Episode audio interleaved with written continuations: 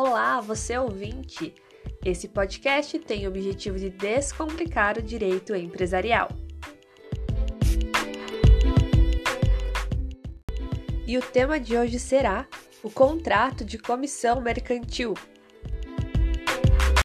O conteúdo abrangerá a classificação do contrato, as obrigações básicas das partes e terá uma análise do recurso especial número 762-773 do STJ. As acadêmicas Ana Caroline, Ediana, Eduarda, Karen e Marta, do nono período A do curso de Direito do Unidep, irão contribuir para descomplicar esse tema. Nesse momento, a Ediana irá explicar o conceito e definição do contrato de comissão mercantil. É com você, minha nobre colega.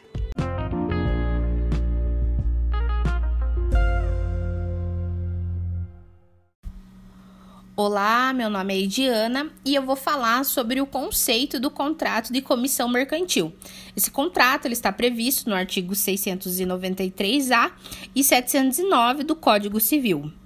Então, o, a comissão é o contrato pelo qual uma pessoa, o, o denominado comissário, adquire ou vende bens em seu próprio nome e responsabilidade, mas por ordem e por conta de outra pessoa, que é denominada o comitente. Em troca de certa remuneração, obrigando-se então para com terceiros com quem contrata. Esse negócio jurídico ele é bilateral, pelo qual uma das partes, o comissário, ele assume em seu próprio nome e a conta do comitente a obrigação de adquirir ou vender bens móveis. E pela natureza desse tipo de contrato, e se considerando a formalidade exigida para transferências dos bens de raiz, se conclui não ser possível comissão que tenha por objeto bens imóveis. Porque no sistema brasileiro, a transmissão de propriedade dos móveis dos imóveis exigem regra instrumento público e registro que respeita então a cadeia nominal. Desse modo, haveria necessariamente atuação em nome do comitente e não em nome próprio do comissário. A possibilidade, então, ela seria mister, a transmissão prévia de propriedade ao comissário, para só assim se realizar a venda do imóvel. Tanto em uma hipótese como na outra, estaria dessegurado o contrato de comissão. O comitente, é, pessoa por cujo interesse bem, tem, de bens móveis são vendidos ou adquiridos. E o comissário, pessoa que atuando em seu próprio nome, mas por conta do primeiro, realiza os atos negociais é, perante terceiros fazendo jus então a uma retribuição ajustada ou arbitrada segundo os costumes do lugar, denominada comissão. Vale também registrar que o termo comissão, além dele designar a figura contratual, ele é utilizado também para nomear a remuneração a quem tem direito o comissário, pelo desempenho do encargo contratual que lhe delega o comitente. Dessa forma, a classificação desse contrato vai ser explicada pelas minhas colegas e acadêmicas Eduardo e Ana. Oi, Eduarda, tudo bem? Oi, Ana, tudo bem e você? Tudo bem. Então, como dito pela nossa colega Diana, iremos explicar sobre a classificação do contrato de comissão, que é bilateral, são obrigações de meio de ambas as partes, ou seja, é bilateral por criar obrigações recíprocas tanto para o comissário como para o comitente.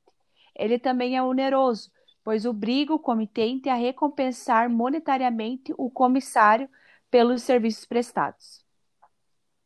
Ele é consensual, porque se perfaz pelo simples consentimento das partes. É um contrato não solene, porque pode ser provado por qualquer meio permitido no direito.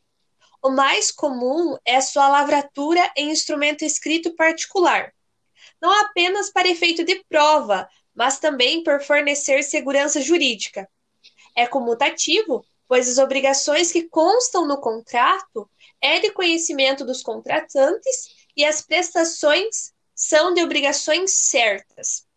Esse tipo de contrato é personalíssimo, pois a pessoa do comissário possui qualidades específicas e profissionais, tendo competência e honestidade com o comitente.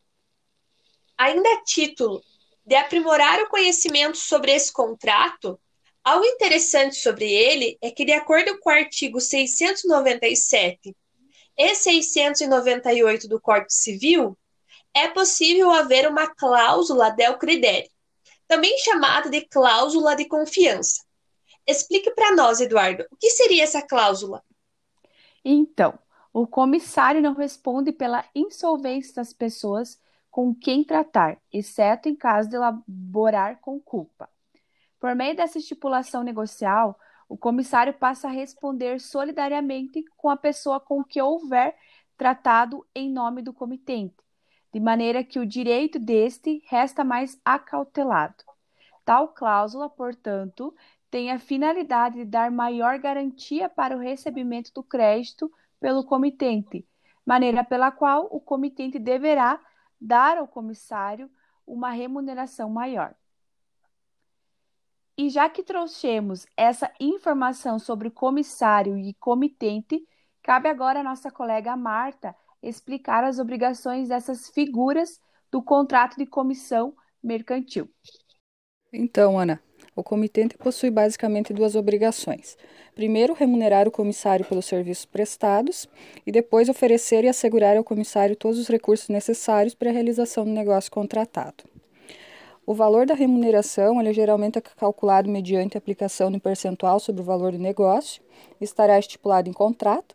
No entanto, se o contrato nada dispuser, a comissão é paga de acordo com os usos e costumes do lugar em que o negócio foi realizado. O pagamento, em regra, é feito à vista e a remuneração é devida mesmo que o negócio não possa ser concluído. Porém, nesse caso, o pagamento é, forma, é feito de forma proporcional ao serviço já realizado. Já o comissário, ele deverá agir de acordo com as ordens e as instruções do comitente, a fim de que se evite prejuízos e se obtenha o lucro esperado. Ele deverá responder pelos prejuízos causados ao comitente, salvo se o prejuízo resultar de força maior. Também responderá pela gestão do patrimônio do comitente, devendo empregar todos os esforços necessários para a guarda dos bens, devendo protegê-los como se fossem seus. Embora o comissário também se obrigue com quem ele contrata ele não responderá pela solvência daqueles com quem contratou, a menos que ele haja com, a, com falta de cuidado e atenção necessária. Agora, você irá ouvir a acadêmica Karen, irá fazer uma análise do recurso especial número 762-773 do STJ. Essa jurisprudência, que teve como recorrente o Sindicato do Turismo e Hospitalidade de Goiás e como recorrido a TAM Linhas Aéreas, no qual o recorrente pedia anulação da modificação da comissão realizada pelo comitente, já que este tinha feito sem a concordância do comissário, alegando que deveria haver essa concordância, porém, o tribunal julgou o recurso improcedente, uma vez que a doutrina e alguma jurisprudência já têm entendimento sobre o mesmo caso, entendendo que é possível que o comitente realize a alteração de valores da comissão sem a necessidade de anuência do comissário. Além do mais, tem-se o artigo 704 do Código Civil, que relata que, salvo em disposição em contrário, pode o comitente, a qualquer tempo, alterar as instruções dadas, aos, dadas ao comissário, entendendo-se por elas regidos também os negócios pendentes.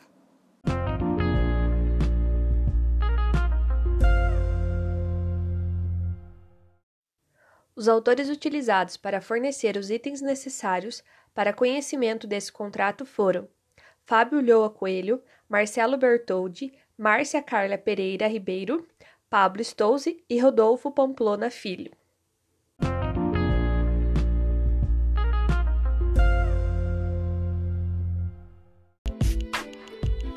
Termina aqui esse podcast. Caso você queira obter mais informações sobre esse assunto, mande um e-mail para murilo.garbim.unidep.edu.br. É isso, até a próxima!